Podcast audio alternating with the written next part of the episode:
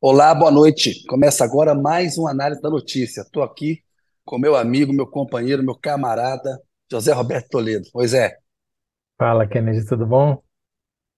tudo bem. Lembrando aqui, antes do programa começar, quando eu trabalhei com o Toledo há 30 anos lá na Folha de São Paulo, estamos juntos aqui. Você me aguentando há três décadas. Ô Zé, programa Eu bom acho que a hoje, sempre, recíproca né? é mais verdadeira, mas enfim. Nada, nada. Você é um doce de coco. Aham, Enfim. Passado. Toledão, seguinte. Fernando Haddad vai se reunir com as bancadas do PT, o diretório nacional do PT quer falar com ele sobre arcabouço fiscal, educação, saúde, enfim.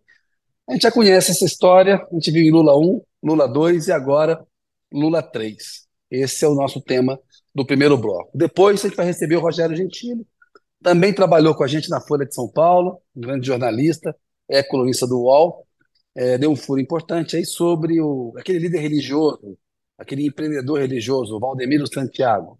Tem um, um avião dele que foi apreendido em cobrança uma dívida de mais de 21 milhões aí de uma empresa dele. A gente vai falar com o Fernando Barbalho no terceiro bloco, no papo, que ele é, ele é cientista de dados do Tesouro Nacional. Ele tem lá uma, faz umas pesquisas sobre o uso do SUS e constatou ali, é, com internações em 2001, ele, a movimentação das pessoas para ir ao hospital. Zé, o programa é esse. Bora lá? Vamos lá. Olha lá, fato. Por que o PT decidiu discutir a relação com Fernando Haddad, Zé? Pergunta é essa. Tem até comentário aqui, quer ver? Ó, na nossa análise aqui, ó, tem aqui, ó, Danilo Sotério Rogério. Por ele ser o ministro fundamental para o sucesso desse governo, que tem uma margem de erro mínima. É, Pedro Mendes, porque hoje ele é o braço direito do Lula e o ministro cujo trabalho mais está em destaque na mídia. Zé, vamos lá. Por que que o PT está discutindo a relação com o Fernando Haddad, ministro da Fazenda? O PT deixou passar os 100 dias de carência do governo e começou a fazer o que o PT sempre faz, que é cobrar o governo do qual ele participa para ver se enquadra o governo dentro da sua, do seu ideário, dos seus objetivos, das suas necessidades, né?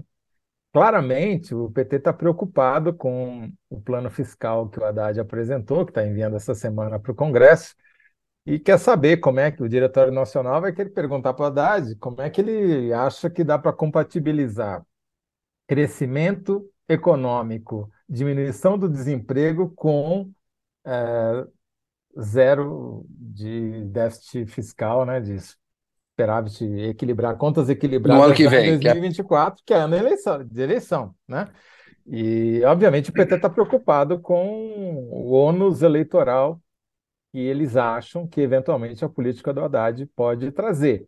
Mas eu acho, Kennedy, que, embora esse seja, digamos assim, a razão oficial para discutir a relação, né? Vai ter reunião no Diretório Nacional, depois ele vai ter que colocar a equipe dele, dele Haddad, né?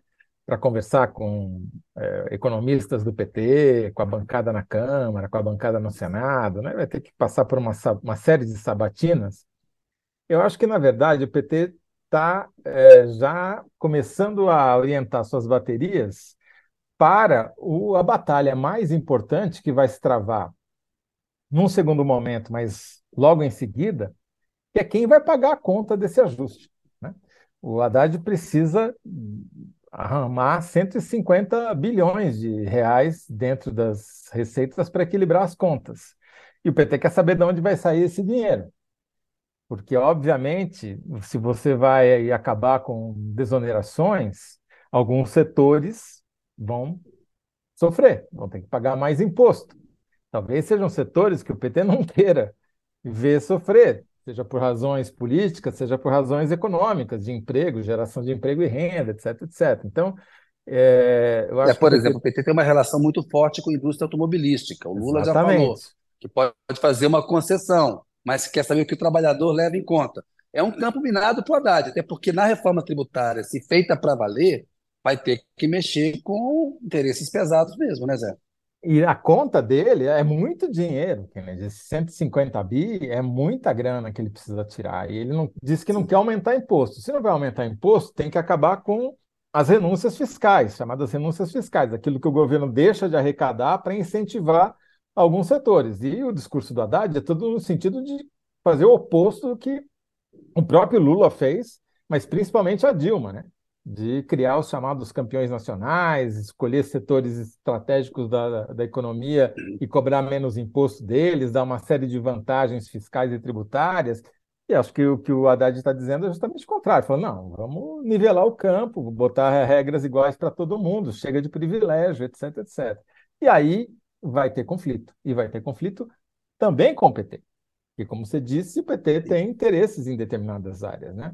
Então, eu acho que ele está mirando no ministro, mas está atirando, na verdade, lá na frente, nesse conflito de quem vai pagar a conta da, da reforma tributária.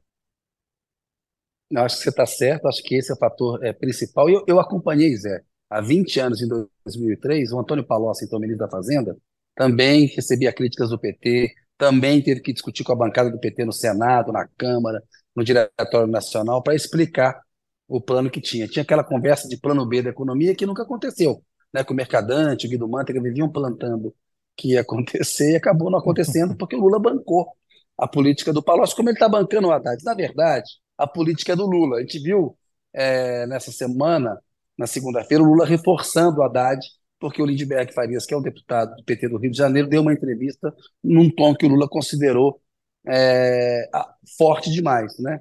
Esse jogo entre o PT e, e, e, o ministro da Fazenda, eu até acho que tem algo de, de, positivo, porque é o seguinte: é o PT também funcionando como partido político, porque é um governo muito mais conservador do que o PT gostaria que fosse.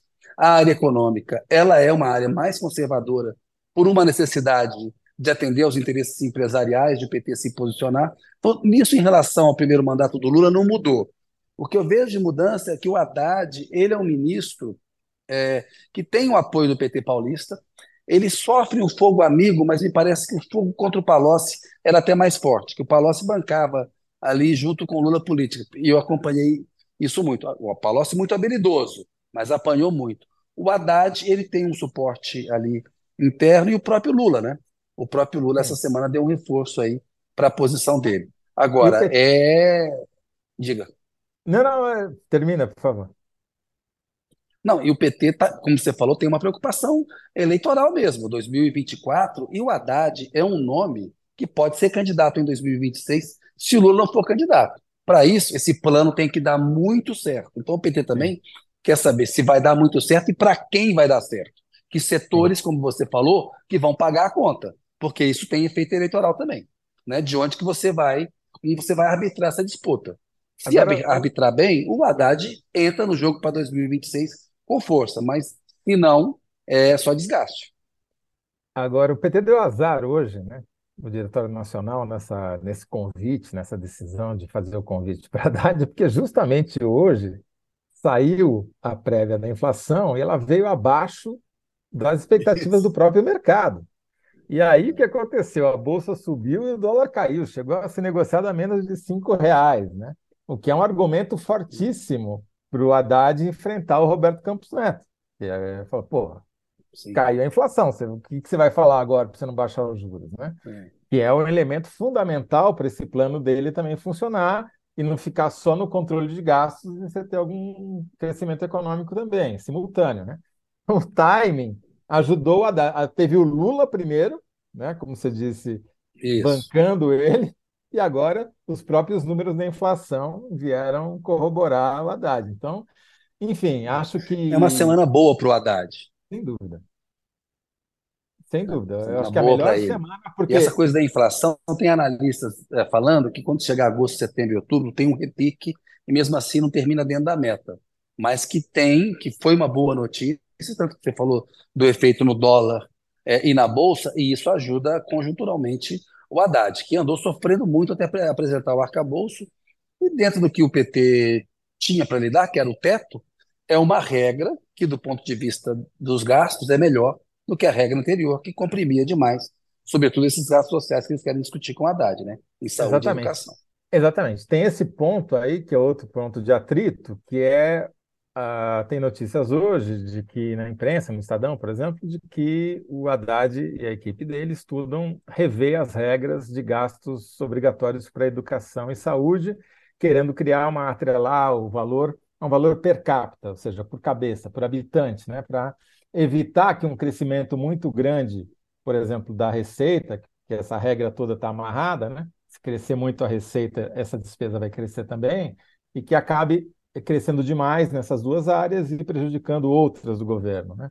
Mas é, e o PT aparentemente não está muito de acordo com essa ideia. Então, eu acho que vai ser um parto duro, vai ser um parto que vai precisar aí de uma anestesia para esse casamento se consumar, viu, Kennedy? Mas, enfim, acho que, que faz parte do é jogo. É o emprego mais difícil do governo. Sem dúvida nenhuma, porque você toma tiro de todo lado, inclusive daquele que deveria ser a sua retaguarda, né? Exatamente. Olha só, Zé, vê se tem mais comentários aqui, ó, para a gente falar que daqui a pouco a gente vai conversar com o Rogério Gentili e vamos passar, é, é, mas a gente tem um tempinho ainda para o nosso primeiro bloco para fazer a síntese com você. Mas vamos lá. A Margarida von Schwenk, que está sempre com a gente aqui, porque o Haddad é o nome mais forte da sucessão do Lula. Ela tem razão. Se a economia for bem, se chegar a 2026 com inflação sob controle, geração de emprego e um crescimento econômico, a posição do Haddad para ser candidato, caso o Lula não seja, porque também tem isso, né? Caso o Lula não, não seja, o Lula está dizendo o seguinte: o plano A dele são quatro anos, mas se tiver saúde, mas se for necessário, e o Lula é uma figura, do ponto de vista político, muito mais forte do que Haddad para é, liderar um, uma, uma, aliança política. Mas a, a Margarida tem razão. Ele, se, se, a economia vai bem, ele vira um nome forte à sucessão do presidente Lula. A Rosiane Arroxo, vocês são os doces de coco, mas não enjoei ainda. Obrigado, Rosiane. Não, elogio para a gente aí, Zé. Bacana.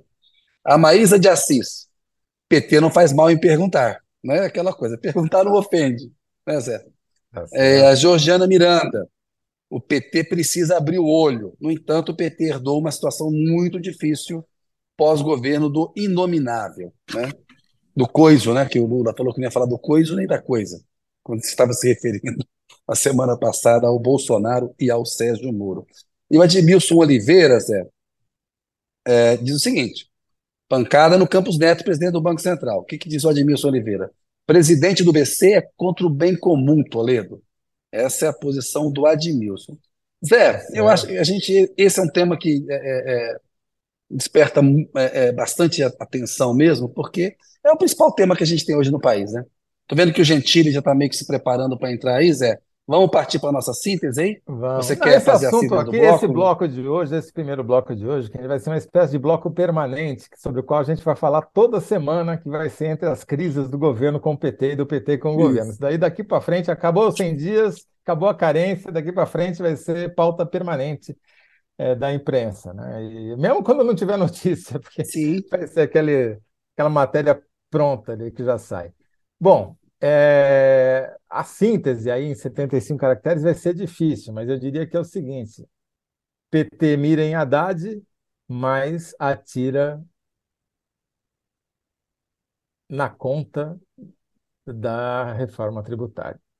Da reforma. Vamos discutir a relação. Mira em Haddad atira na conta da reforma. Não acho que é isso mesmo, porque essa conta aí vai mostrar é, Quais são as chances, como a Margarida estava falando do Haddad de 2026, de poder mesmo é, ser candidato, né? E a gente sabe que, além do Haddad, outros nomes fortes para 2026. O Geraldo Alckmin, que é o vice-presidente, a Simone Tebet, que é uma esperança aí de se retomar uma terceira via. Tem muita competição e muita coisa para a gente analisar. E mesmo Zé, vamos do PT lá partir não está liquidado, né, Kennedy? Porque a gente viu como foi a campanha do Haddad em 2018 contra o Bolsonaro. Foi uma campanha Sim. muito difícil, com muitos conflitos entre o candidato e o partido, né?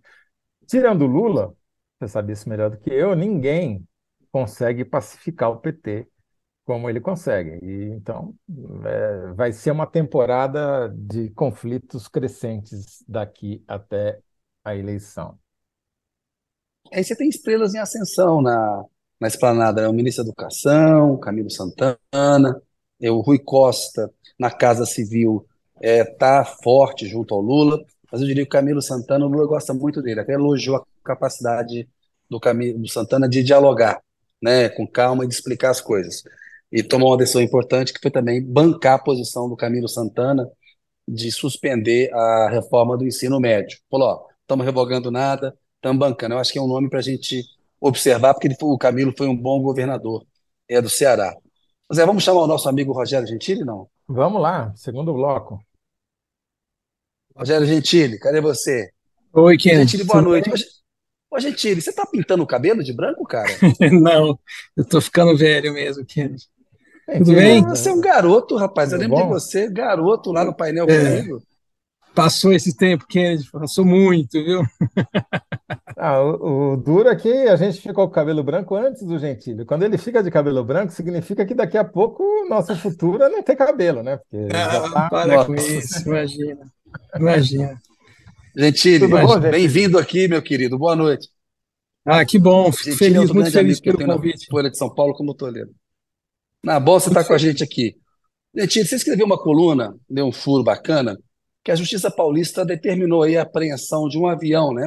do líder religioso Sim. aí, do Valdemiro Santiago, que é o Isso. fundador da Igreja Mundial do Poder de Deus, né? Um empreendedor é, religioso, vamos dizer. E é, é, um processo que envolve uma dívida aí de mais de 21 milhões de uma empresa dele. Tem ali uma intriga familiar. Ele diz: olha, esse avião aí, isso aí tem alguém da minha família que está jogando a pelota para mim. Explica para a gente, porque a, a, pergunta que você vai ter que responder aqui ao final do bloco, Gentili, na síntese comigo com o Toledo é o seguinte: eu estou entregando também já, né? Enfim, mas quem é o apóstolo que perdeu sua carona para os céus e por quê? É por que, que o Valdemiro perdeu a sua carona para os céus? A pergunta é essa. Bom, e, e, esse processo foi é, aberto por um banco chamado National Bank, que cobra é, essa dívida de 21 tantos milhões, né?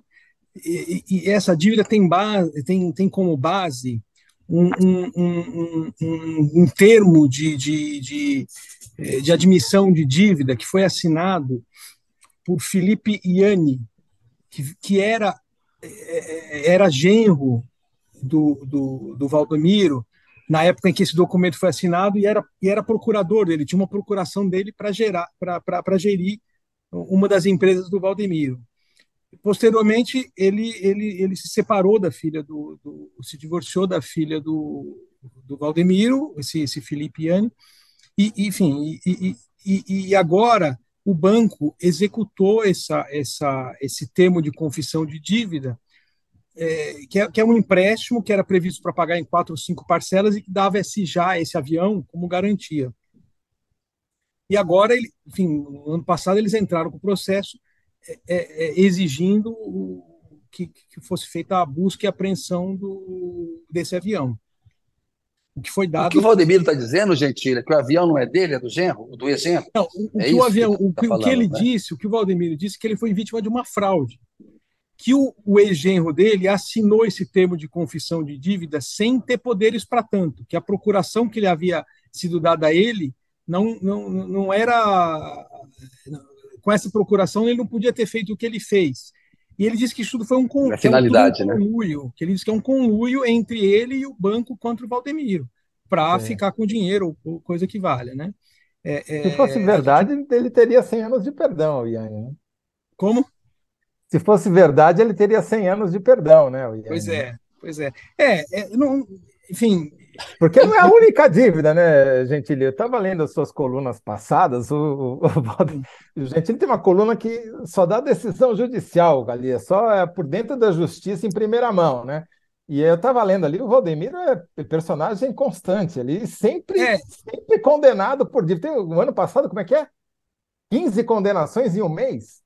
É, exato. A Igreja Mundial, a Igreja Mundial, ela, ela é uma dissidência da Igreja Universal foi fundada pelo o, o, o, o Valdemiro era um bispo da Universal é, em dado momento ele, ele deixou a Universal fundou a Igreja Mundial que teve um crescimento muito rápido ao ponto de, de, de eles terem é, essa igreja ter 6 mil templos no Brasil e em mais dezenas de outros países, inclusive os Estados Unidos.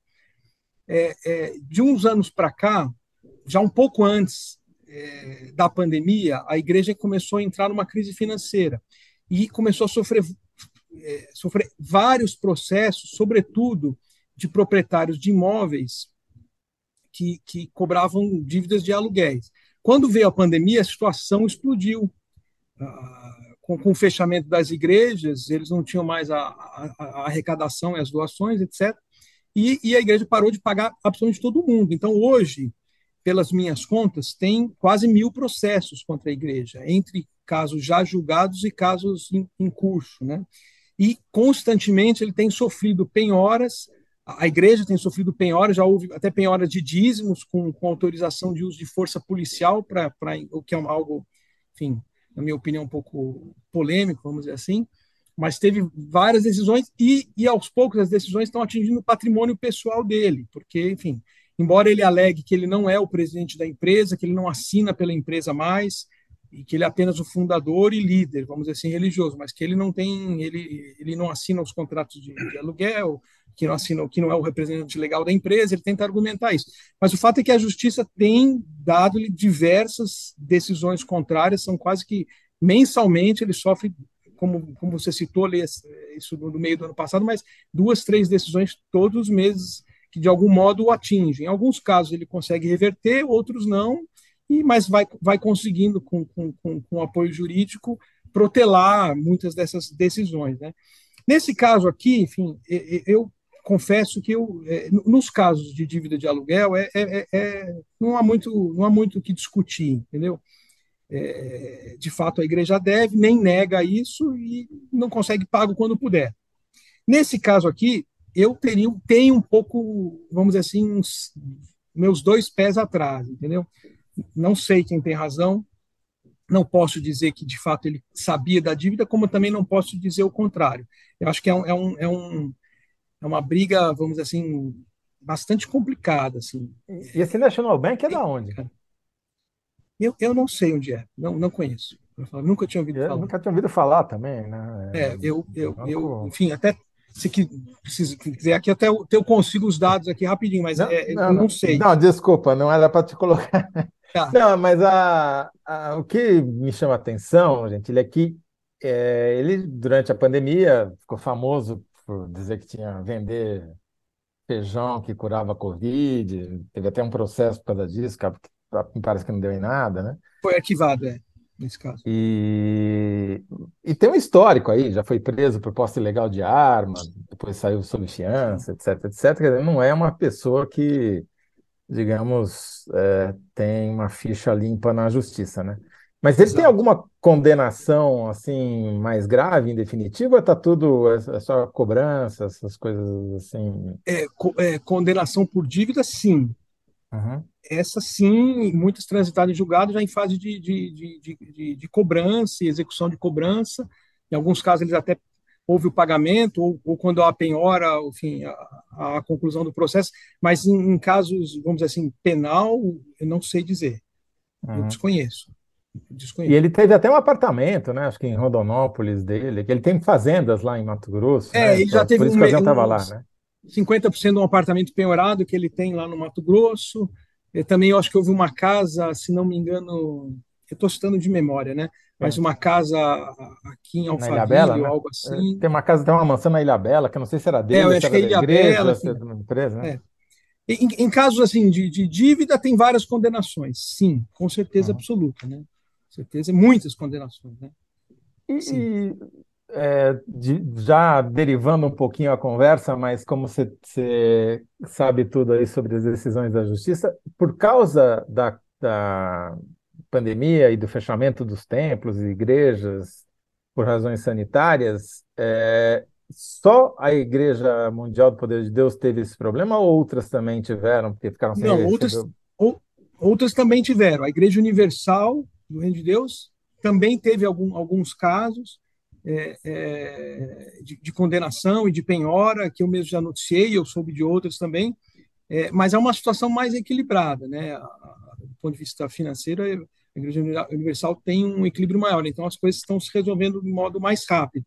No caso da, da, da Igreja Mundial, eu não sei como isso vai resolver. Ele até, ele até fundou uma segunda igreja, é, ah, é? que é uma Igreja Mundial do B, vamos dizer assim, é a Igreja Mundial Mais que Vencedores, que é por onde ele, ele algumas das doações são quando ele pede as doações nas, nas uh, nos programas de TV, etc. Ele tá, estava destinando para essa igreja mais, mundial mais que vencedores, que era um modo, não na minha opinião, né, não estou dando opinião aqui, mas que segundo muitos advogados que têm o litígio contra, contra a igreja mundial, que era um modo de blindar o patrimônio blindar o patrimônio da igreja e, e para que, enfim, mas o, o, fato é que a justiça também está penhorando agora nessa igreja mundial mais que mais que mais que vencedores. É, enfim, é, é uma é, isso parece uma suspeita comum, né? De se usa um outro CNPJ, o cara abre uma subsidiária, isso, usa um isso. outro CNPJ para tentar isolar as é. coisas. A suspeita nesses casos é essa, né? De uma subsidiária a, aí. E Mas a situação é tão grave, recentemente o, o Ricardo Feltrin, nosso colega, jornalista, colunista também, é, é, publicou uma informação no começo de janeiro que ele estava, nos seus programas, pedindo uh, para os fiéis doarem 10 milhões em 10 dias, enfim, fazendo um desafio para os seus fiéis para tentar conseguir esses 10 milhões. Eu não sei se deu certo. Eu vi a declaração. chegou até a fazer isso. O bacana da declaração é que ele dizia assim: ó, se for só mil, dez mil, cem mil, não adianta nada, não quero. É. quero de milhão para cima, entendeu? Exato. É, é, pensa grande, Valdemiro pensa é, grande. Sim. É uma situação muito complexa. Se fosse uma empresa, ah, já estava em recuperação judicial ou em falência, né? É. Mas... E ele também tem uma. Estava vendo também, eu fiquei, eu fiquei muito intrigado com essas suas colunas, aí comecei a ler as outras notícias. Ele tem uma condenação também por não pagamento de dívida com a Claro por uso de um canal de satélite da TV Mundial, que ele é uma TV que ele tem, uma empresa que é, até a filha que administra, né? Simplesmente o cara parou de pagar o satélite é. para transmissão da, da TV. Né? Eu tenho a impressão até que ele fechou a televisão agora, tanto que as, a, a, os, programas, os programas agora estão sendo tudo pela, pela internet. Ele transmite pela internet, não mais na. Se, se, se, é, uhum. Salvo algum engano, mas é, até onde eu sei, ele não tem mais o canal de televisão, ele, ele, ele alugava os horários nas televisões e ele transmite tudo pela, pela internet, até porque houve uma, uma greve dos funcionários, ele estava com atrasos de pagamento, enfim, houve uma série de problemas. A igreja, a situação é. Ele também já teve, já houve também a penhora de um próprio. Uh, um, um, dos templos da igreja foi colocado a leilão. Eu, enfim, eu, eu não sei dizer o que aconteceu depois, eu acho até que ele pagou a dívida para evitar o leilão não tenho certeza. Um ele, tem, ele, tem, um templo gigantesco ali em Santo Amaro, né, na cidade de São tem. Paulo, que para 20 mil pessoas, o negócio parece. Eu acho que ele. Então, uma época ele não, eh, tinha um para 20 mil e tinha um maior ainda, se não me engano, que era para 150 mil pessoas que ele estava construindo ou foi inaugurado, enfim. É, é, não sei que pé que ficou esse templo também, mas é, é, é são, é, é uma igreja, era considerada é, é, difícil avaliar isso, até por causa do atraso no, no censo, do IBGE e tal, mas era uma, entre as dez maiores igrejas evangélicas do país. Né? É, não sei como quantas anda hoje depois de toda essa, essa crise. Né? Agora, no caso do avião, teve uma peculiaridade, né, gente? Ele, que é legal você contar aí para o nosso público que eles pediram, o juiz determinou o arresto do avião, né? E que o avião deveria ser levado para, se eu não me engano, Jundiaí, né? É, pra... É, o avião, quando houve a decisão, é, é, enfim, quando houve a decisão, segundo o, o, a, o, banco, o avião estava em Sorocaba. Em Sorocaba não, desculpa, no aeroporto de Jundiaí. Sorocaba é onde a igreja foi fundada. É, é, o, o, avião estava em Jundiaí. Nesse meio tempo, segundo, segundo o banco, ele foi levado quando se soube da decisão, ele foi levado para Bonito, no Mato Grosso do Sul. E, e, e a, a, partir daí o juiz determinou que fosse entregue, mas o, o, o Valdemiro e a, e, a, e a, empresa que é a proprietária dele alega que tem uma restrição da ANAC, é, porque por falta de manutenção a aeronave não pode voar. Então ele não cumpriu a ordem é, de trazer de volta a aeronave.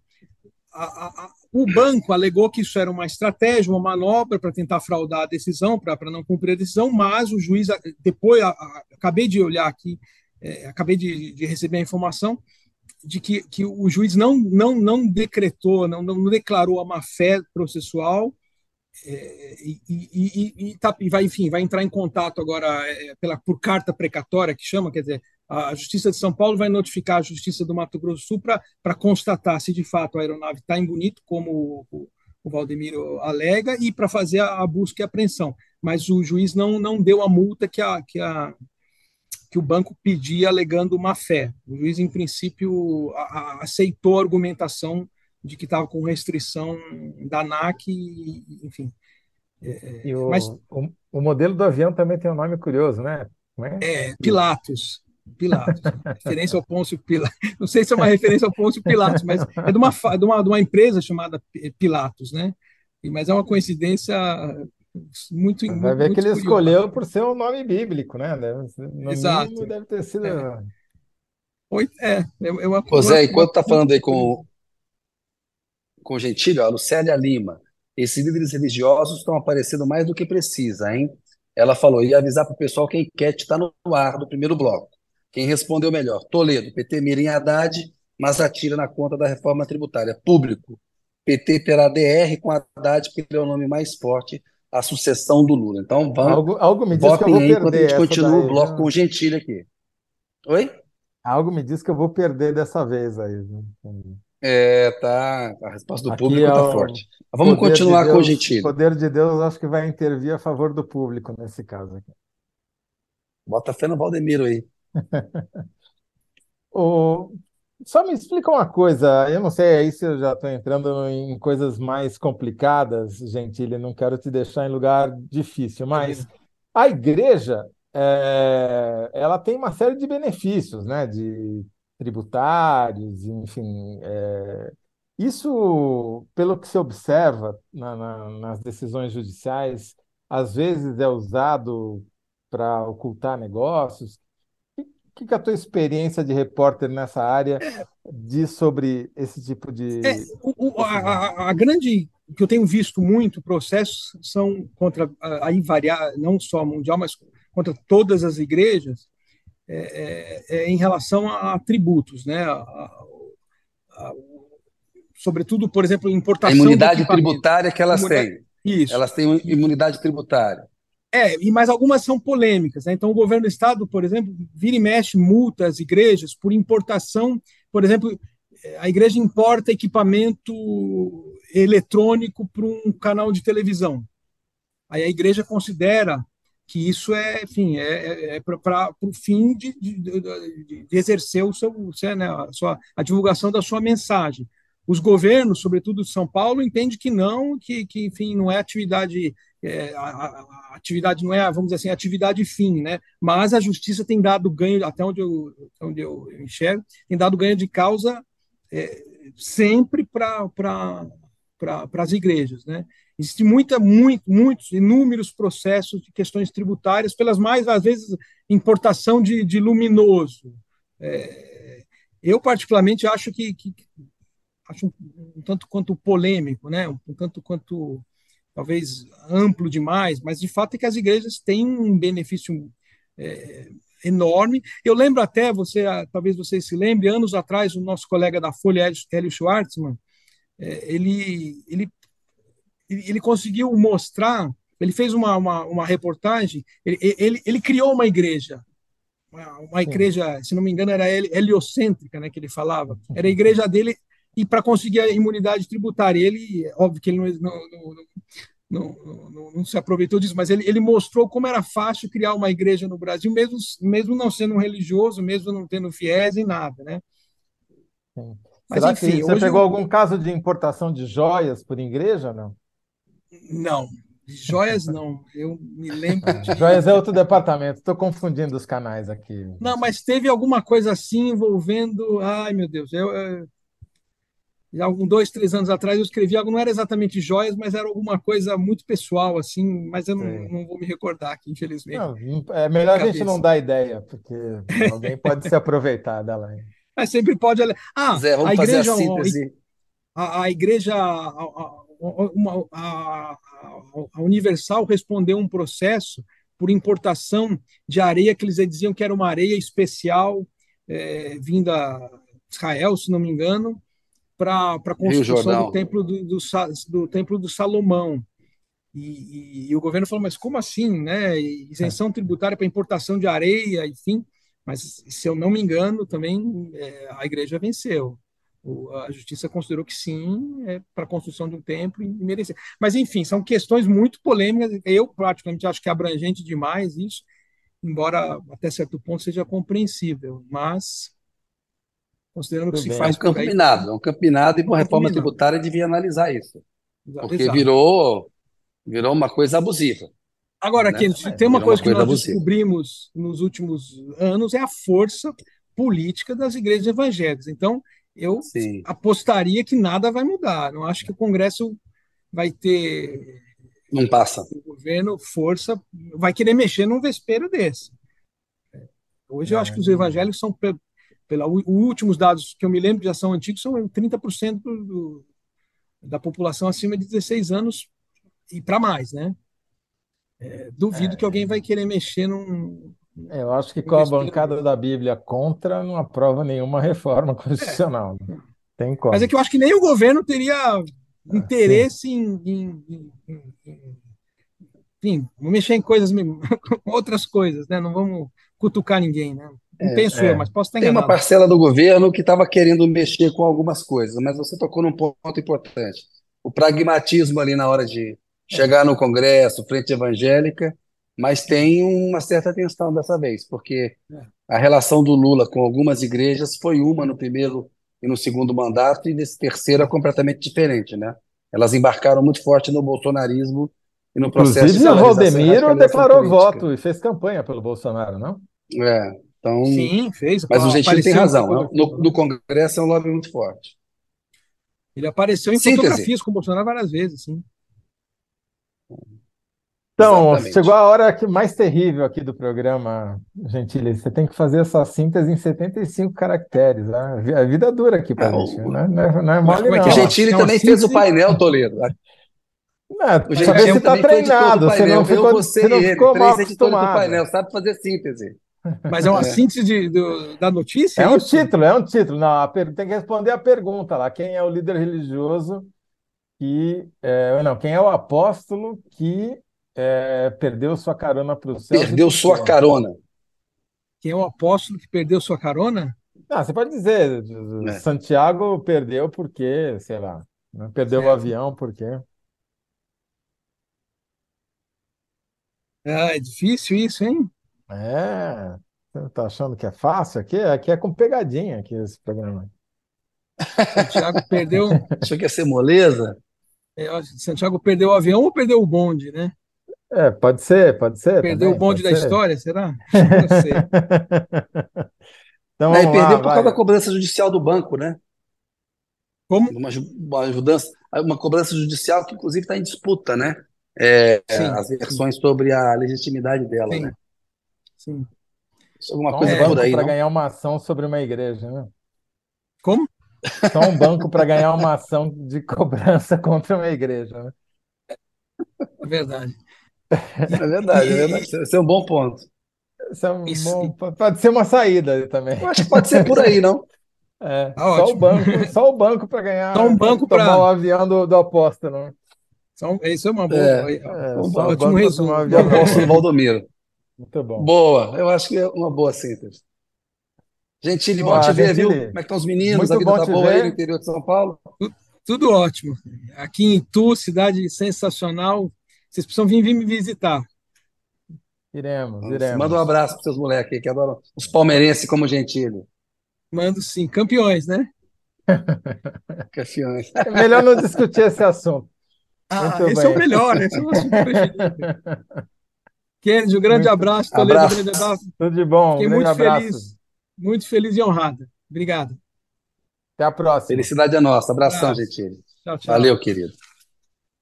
Zé, fomos bem demais aí com o doutor Gentili. É, tá rolando lá a enquete, a galera vota. A gente vai receber agora, daqui a pouco, né? O Fernando Barbalho, eu acho que ele já está na espera aí. Vamos ver se o pessoal coloca.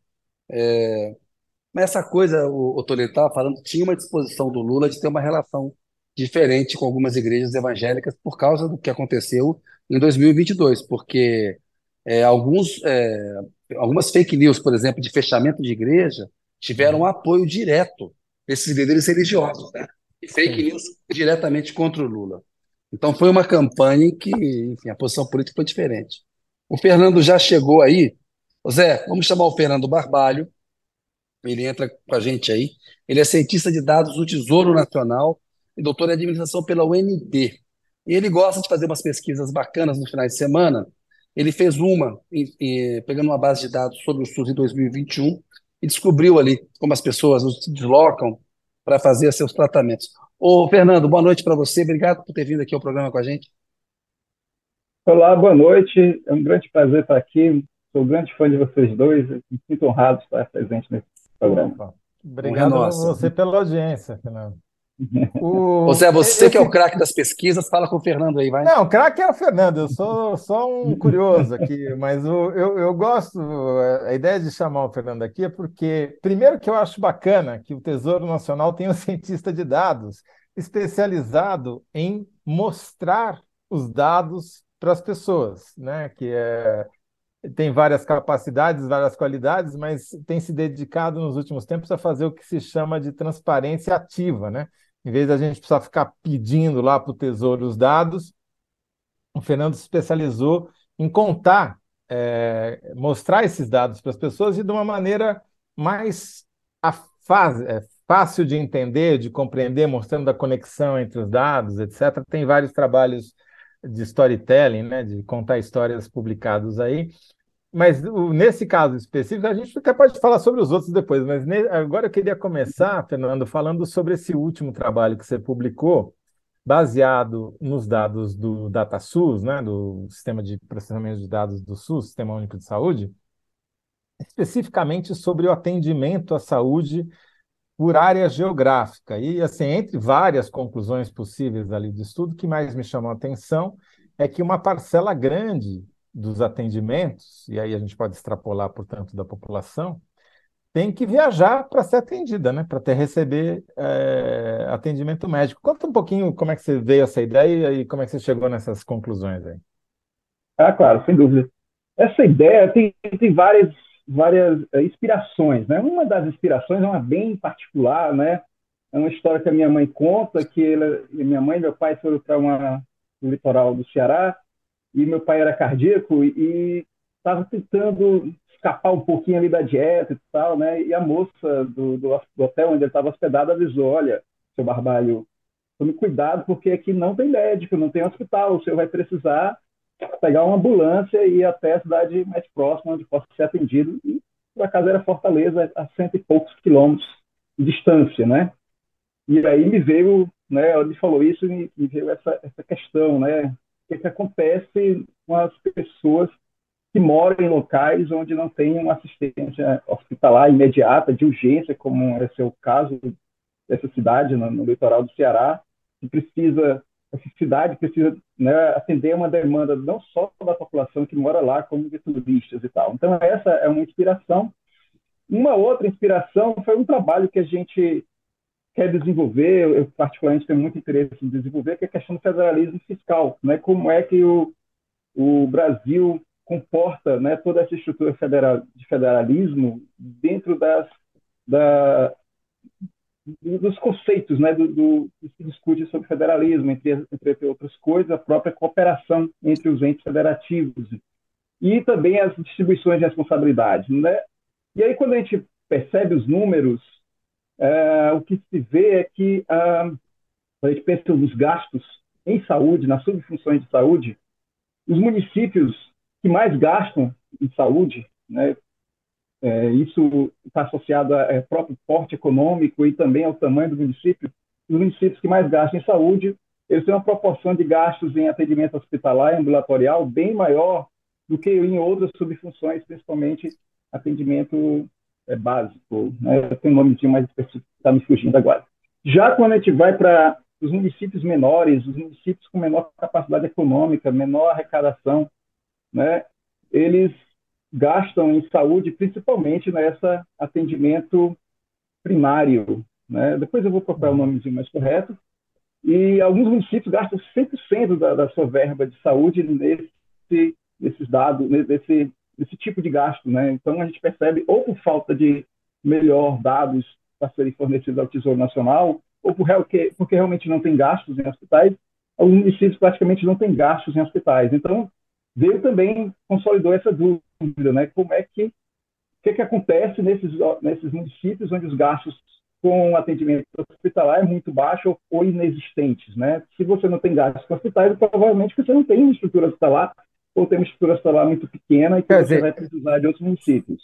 eu entendi o que você falou, Fernando, é, Uhum. acho que uma grande parcela dos municípios gasta o dinheiro que recebe, que vem por transferências obrigatórias de outros entes federativos, governo federal, governo estadual, o dinheiro deles com a chamada atenção básica, né, que às vezes é um médico de família, um posto de saúde, uma coisa que dá conta apenas dos problemas crônicos, enquanto que os municípios maiores, os grandes centros, as capitais, as metrópoles, têm um gasto proporcionalmente maior na assistência uh, hospitalar e ambulatorial, ou seja, acaba atendendo a sua própria população e a população desses outros municípios que não têm infraestrutura hospitalar é, nem ambulatorial às vezes, né? Quer dizer, que não consegue dar o pronto atendimento como espero que seu pai não tenha precisado do caso, né?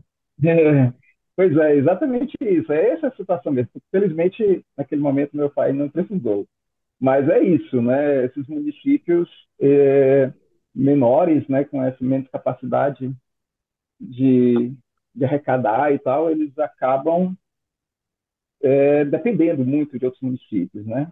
Então, essas é, são as principais quantos, quantos, De quantos municípios nós estamos falando que não tem gasto? Quer dizer, você identificou isso como? Pela saída e entrada de atendimentos, pela proporção de gastos com assistência hospitalar e ambulatorial? Como é que você fez essa, essa mágica? Olha só, é, a, eu peguei os dados do, do SUS, né, os dados do, de atendimento de internação hospitalar, e identifiquei, cruzei também com os dados do Kines, que são os dados que mostram onde os hospitais ficam, né? É, então, com isso, eu consegui identificar é, os deslocamentos, né? Os pacientes que eram atendidos ou localmente ou que eram é, precisavam se, se, deslocar, né? Então, essa Fernando, foi... Fernando só, Opa, só te interromper um pouquinho, dentro disso que o Toledo está perguntando, em que regiões do país esses deslocamentos serão mais intensos aí? Só acrescenta isso se você tivesse dado. Se no Nordeste tá. é mais do que no Sul, no Sudeste, ou se tem um padrão nacional parecido? Não, o padrão que tem, principalmente, eu peguei, eu, eu fiz um cruzamento desses dados com o, uma estrutura de análise que o IBGE é, criou, que é o REGIC, Regiões das Influências da Cidade. Então, ele divide os, os 5.570 municípios brasileiros numa estrutura hierárquica que começa com São Paulo como uma grande metrópole nacional e vai até os centros locais, que é a grande maioria do, do, dos municípios brasileiros. Né? Então, os centros locais, que são essas, essas unidades né, é, mais esses municípios né, menores, com muito pouca capacidade de atração, né, com muito pouca capacidade de influência e também muito pouca capacidade de gestão, eles acabam se espalhando pelo Brasil todo, né? Centros locais, você vê centros locais no, no Brasil todo, né? Obviamente, assim, é, algumas regiões, por exemplo, o Nordeste, que já tem muitos municípios pequenos, né? Eles acabam sendo também caracterizados como centros locais, então acaba, acaba acontecendo muito esse tipo de situação no Nordeste. Mas é interessante que uma coisa que eu percebi, num, num dos mapas isso é mostrado isso, que no Amazonas, no estado do Amazonas, é onde eu esperava né, que tivesse muitas situações desses dessa, de municípios onde grande parte da, do, da população precisa de atendimento precisar se deslocar, esses municípios não têm essa, essa necessidade tão grande de deslocamento, né? Os pacientes acabam sendo atendidos no próprio município, né? Então tem, tem essas particularidades, né? É de certa forma espalhado no Brasil todo, mas tem, tem essas coisas curiosas, né? Num estado como o Amazonas, onde os municípios são muito pequenos e tal, mas por uma questão talvez geográfica, de, de dificuldade de deslocamentos e tal, acaba que eles conseguem ser atendidos no próprio município, mesmo sendo municípios com, categorizados como centros locais de menor influência dentro da hierarquia do IBGE. Né? Então, essa a, é uma caracterização. A, a pergunta que a gente pensou para você, Fernando, eu não sei se ela é possível de ser respondida exatamente do jeito que eu formulei, que é uhum. quantos são e onde moram os brasileiros que precisam viajar para ir ao médico, né? Como uhum. você fez por atendimento, vai ser uma estimativa, mas quantos municípios, então, ou quantos por cento dos municípios é, tem pessoas que é, mais gente que sai para buscar atendimento ambulatorial ou hospitalar do que entra. Seria esse o critério, imagino, né? de exportador de doentes, digamos assim. É, olha só, é, a gente realmente, eu não, eu não, eu não fiz no detalhe dos CPFs, né, das pessoas uhum. que precisam se deslocar, mas a informação bem precisa, inclusive, é que em torno de 34% das, dos atendimentos hospitalares das, das pessoas precisam se deslocar. Né? Na amostra que eu peguei, foram 398 mil pessoas que se deslocaram. Essa amostra corresponde a 10% do total, então a gente pode extrapolar facilmente para em torno de 4 milhões, não de pessoas, mas 4 milhões de atendimentos. Algumas pessoas podem ter se deslocado mais de uma vez, né?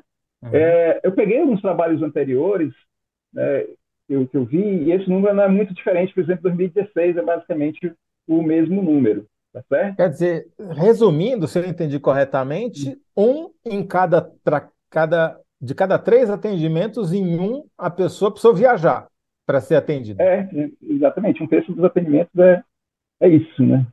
Você Entendi. Precisa... E, e, pelo, e você falou Já. isso, e essas pessoas moram, em geral, em municípios pequenos, cidades que não têm hospital, que não tem pronto-socorro, quando muito Exatamente.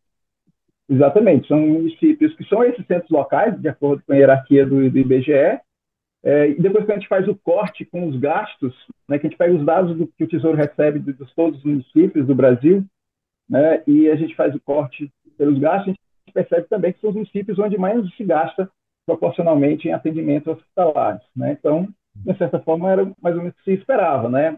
Ah, quanto, o, o, quanto menos se gasta com hospitais, menos se atende localmente, as pessoas precisam se deslocar. Mas Agora, essa sua... Desculpa, Desculpa Fernando. Ah, tá. Uh, mas enquanto a, sobre a sua pergunta, lá a gente tem dados, a gente, a gente categorizou os municípios em, em quatro grupos. Né? São os municípios que exportam os seus, aliás, os municípios que recebem pacientes, né? É, com a, acima de uma média, digamos assim, os municípios que atendem localmente, mas também não recebem muitos pacientes, uhum. né, os, os, municípios que moderadamente exportam seus pacientes e os municípios que praticamente todo mundo vai para fora, né? Uhum. Então, a gente fez uma seguindo essa essa essa hierarquia aí, esses agrupamentos, né? Em torno de 60% dos municípios brasileiros, né, tem se enquadram, né, dentro do, do desse, desse, dos dois grupos, onde pelo menos 50% dos atendimentos hospitalares são feitos em outros municípios. 60%, seis em é. cada dez municípios brasileiros exportam doentes para serem atendidos em outros municípios, basicamente. É, exatamente. A maioria dos seus, dos seus doentes para serem atendidos em outras cidades. Isso Depois mesmo. dizem que não precisa do mais médicos, viu, Kennedy? É, então. pois é. Essa conta é... que até a gente tinha feito com a, uma jornalista que eu estava conversando, ela foi ela até que fez essa conta, né? Depois eu posso até pegar exatamente a conta que ela tinha feito, mas é mais ou menos isso, em torno de 60%. E quantos são aqueles que recebem? Quer dizer, que quem paga a conta, né? Quem, quem é mais onerado por essa exportação de pacientes? São, imagino que sejam poucos, né? Devem ser os grandes municípios, né? É, são os grandes municípios que recebem, né? E aí tem algumas curiosidades, por exemplo, o, o município de Jaboatão, dos Guararapes, né, em Pernambuco, ele é um é enorme, é um município muito enorme. grande, né? É, exatamente. Ali na região metropolitana tem uma, uma classe média forte, né? Tem um litoral grande, né? Mas Jaboatão dos Guararapes, é, eles teve mais, pela minha amostra, teve mais de 3 mil internações fora de Jaboatão, que você pode multiplicar por 10 aí, tem em torno de 30 mil atendimentos fora. Mas, por outro lado... Em Recife, também... imagino, né? que é do, que é, você nunca nem distingue quando sai de uma cidade para outra. Exatamente, você está ali na orla ali de Boa Viagem, de repente você já entrou lá Jaboatão. Aliás, né? a mais, imagino que, inclusive, porque a Praia de Piedade, se não me engano, fica em Jaboatão, né? E é onde tem é. grande parte dos ataques de tubarão. Quer dizer, o cara é mordido pelo tubarão em, em Jaboatão vai se tratar em Recife, no Recife. Recife, exatamente. Mas é isso. Tem assim, uma então... coisa, Fernando e Zé, eu me lembro, é. assim, anos 80, 90, 70 em Minas Gerais, o prefeito ele conseguia uma ambulância para a cidade pequena para levar os doentes da cidade para se tratar em Belo Horizonte. Então, era uma coisa importante o prefeito que conseguia do governador ganhar uma ambulância para ter na cidade, e ela todo dia fazia duas, três viagens para Belo Horizonte levando gente doente. Isso. E, e, e, uma das repercussões do meu. Eu fiz um tweet né, sobre isso daí, repercutiu, pelo menos para mim, uma repercussão imensa, né? Para vocês que são popstars deve ser pouca coisa, né? Mas é, entre as repercussões veio muita gente de Recife falar, olha, até acho que Recife foi a cidade campeã, né? Que mais recebe, né? Para mim, esse percentual de Recife ainda é pequeno, porque a gente, recebe, a gente vê muito ônibus. Eles, eles, essa pessoa lá falou de ônibus, não foi nem. Ônibus, não é nem ambulância, é ônibus. ônibus. Ônibus, né? De, vindo de outros municípios e até mesmo de outros estados. Ele fala, essa pessoa especificamente, um twitteiro, né, um comentarista, agora não me lembro se foi, foi no Twitter, foi no LinkedIn, né? Ele indicou que vem gente de outros estados, na Paraíba, por exemplo, né? Mas é isso. Quer dizer, Recife ficou como a cidade que proporcionalmente mais atende pacientes de outros municípios, mais até do que São Paulo, que é um centro de referência hospitalar. Exatamente, não só proporcionalmente, mas números absolutos. Né? Absolutos né? mesmo. Absolutos, recebe mais do que São Paulo. Recife e recebe porque a, a, região metropolitana, quer dizer, tipo Jaboatão, que é uma cidade enorme, que está ali do lado, vizinha, e Olinda, uhum. ao norte, também Olinda. usam a infraestrutura do Recife. Exatamente. É, Paulista, né, todas várias cidades ali em torno da, da região metropolitana de Recife usam esse serviço, mas não só, se a gente pega o mapa da influência aí de, de Recife, ele, a gente vai ver que chega na, exatamente na Paraíba, em Alagoas, Rio Grande do Norte, até mesmo no, no norte da Bahia, é, alcança. Né? Pelo mapa que a gente percebe aqui, Recife recebe pacientes até do Acre. Né? Ah, não se sabe necessariamente se o cara saiu lá do Acre para Recife para ser atendido ou se estava lá em Recife, passou mal e foi atendido. Mas o fato é que. Foi pegar uma onda ali. É, pegou um tubarão. É, exato. É. Ser atendido. Em vez de pegar uhum. jacaré, pegou o tubarão. Pois e, é. E, Fernando, como é que esse trabalho de vocês, ele, ele acaba tendo alguma repercussão em termos de política pública? Quer dizer, na hora de pensar uma, como distribuir as verbas de saúde, isso está em discussão, por acaso, né? É, no Ministério da Fazenda, né? Como é que alocar esses recursos, inclusive discutindo até a possibilidade de fazer isso per capita, etc. Isso acaba tendo algum impacto levado em conta ou é mais para divulgação para o público externo? Olha, esse, a gente tem dois dois tipos de produtos. Né? A maioria dos nossos produtos realmente são para consumo do público externo, a gente tem mais uns produtos que são mais internos, né? Esses, a gente acaba ficando só dentro do, do âmbito do tesouro, né? Alguns trabalhos sobre, por exemplo, orçamento de recursos, né? Os recursos que vão para os órgãos e, e, uh, não é feita uma destinação desses recursos, coisa assim, isso fica, acaba, acaba mais dentro do, do, do, dos limites do tesouro. A nossa intenção é muito mais de ver os potenciais dos usos dos dados de finanças públicas, né, para que as pessoas se apoderem desses dados, para que as pessoas, por exemplo, no caso da saúde, saibam que tem uma conta, né? Na verdade, todo mundo sabe, né? Mas tem uma ideia do que significa essa conta, né? Do que significa uh, essa questão da desigualdade, por exemplo, do, do, dos gastos em saúde, do que isso, né, de certa forma, resvala na, na vida, no cotidiano das pessoas. Né?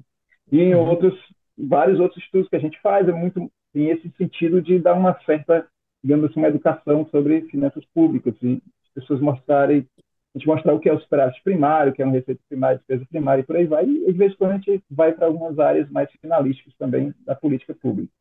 E a gente fez piada. Ô Zé, estava muito... pensando aqui, Fala, perguntar para o Fernando se ele tem dados sobre é, as onerações, as desonerações, onde setores que conseguiram mais, para a gente eventualmente fazer um programa com ele só sobre isso. Precisamos, é, é, é, não, não vamos perguntar já, só para saber se tem, se não tem, se esses dados estão disponíveis, se sabe onde a gente acha, é, porque vale outro programa disso. Antes disso, só queria fazer uma pergunta, Fernando, que é o seguinte: quer dizer, a gente fez piada com mais médicos, mas você está dizendo, e os dados estão mostrando, é que o cara que mora lá em Recife, até o próprio médico que trabalha em Recife, devia estar preocupado que houvesse mais médicos, porque ele está tendo sobrecarga de trabalho justamente porque não tem médico para atender o paciente lá Sim. em Paulista, em Jaboatão, em Olinda, né? Quer dizer, não sei se mais médicos, mas enfim, em outras cidades que acabam recorrendo aos centros eh, hospitalares, né? Cidades maiores para atender esse público. Né?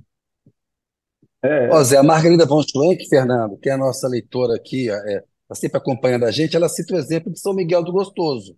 A 200 quilômetros de Natal, ela diz, só veio a ter médico no programa Mais Médicos e hospitalização somente em Natal. Deve ter piorado muito nos anos Bolsonaro. Só para reforçar o que o Zé e o que o Fernando estão falando agora. Aí. Vamos lá, Fernando, com você. É, exatamente. É isso, né? É, é a estrutura como um todo, né? Médicos, né? Ou seja, você precisa realmente de, de espalhar os médicos pela. Olha, se bem que eu estou falando aqui, eu não sou um cara da área de saúde, eu não sou especialista, sim, sim. mas eu preciso deixar isso muito claro, porque depois vem alguém. Né, o, o, médico e a infraestrutura, né? A Luana falou isso para gente. Exatamente. A Luana. O médico e a infraestrutura.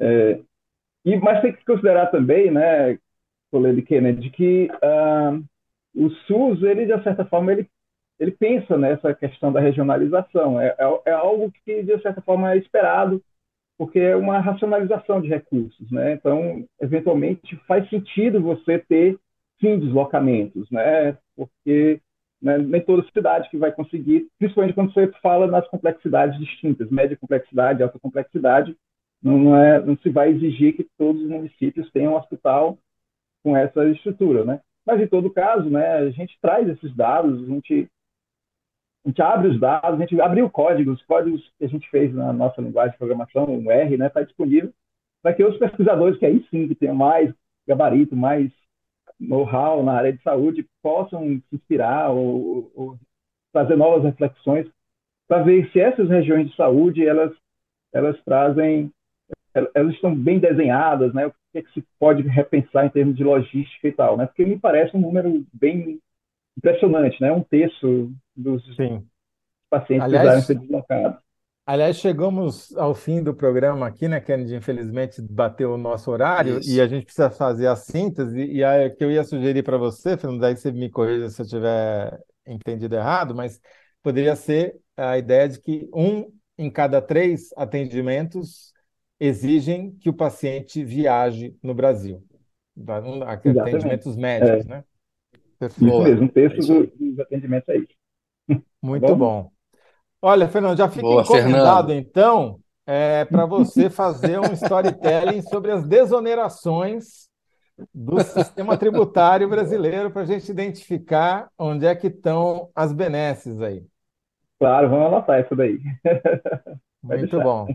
Fernando, aquele abraço, okay. Obrigado aí por ter participado com a gente aqui. Um abraço, Fernando. Eu que agradeço. Obrigado, até mais, gente. Tchau. Até mais. Valeu, boa noite. Olha, Zé, você conseguiu ganhar a enquete. 65% consideraram a tua resposta melhor, que é do público. Bloco 1, PT mira em Haddad, mas atira na conta da reforma tributária. Essa é a síntese do bloco 1. Bloco 2, só um banco para tomar o avião do apóstolo Valdemiro Santiago. E a três você acabou de fazer com o Fernando, né? É, cada três atendimentos é, é um exige que o paciente viaje no Brasil. Atendimentos é, Viaje no Brasil. Médicos, né? Um a cada três atendimentos. Isso. Pois é, feito, Zé. E encomendamos já um programa com o Fernando aí Sim. sobre desonerações. Não, já vamos, né? já vamos criar mais vamos entre o PT e o Haddad, aí, com base nesse levantamento. Se amanhã tem mais, hein? Valeu. Pelo programa, obrigado, aquele abraço. Um abraço. Boa noite, Zé. Boa noite para quem está nos acompanhando aí. Até amanhã. Um abração.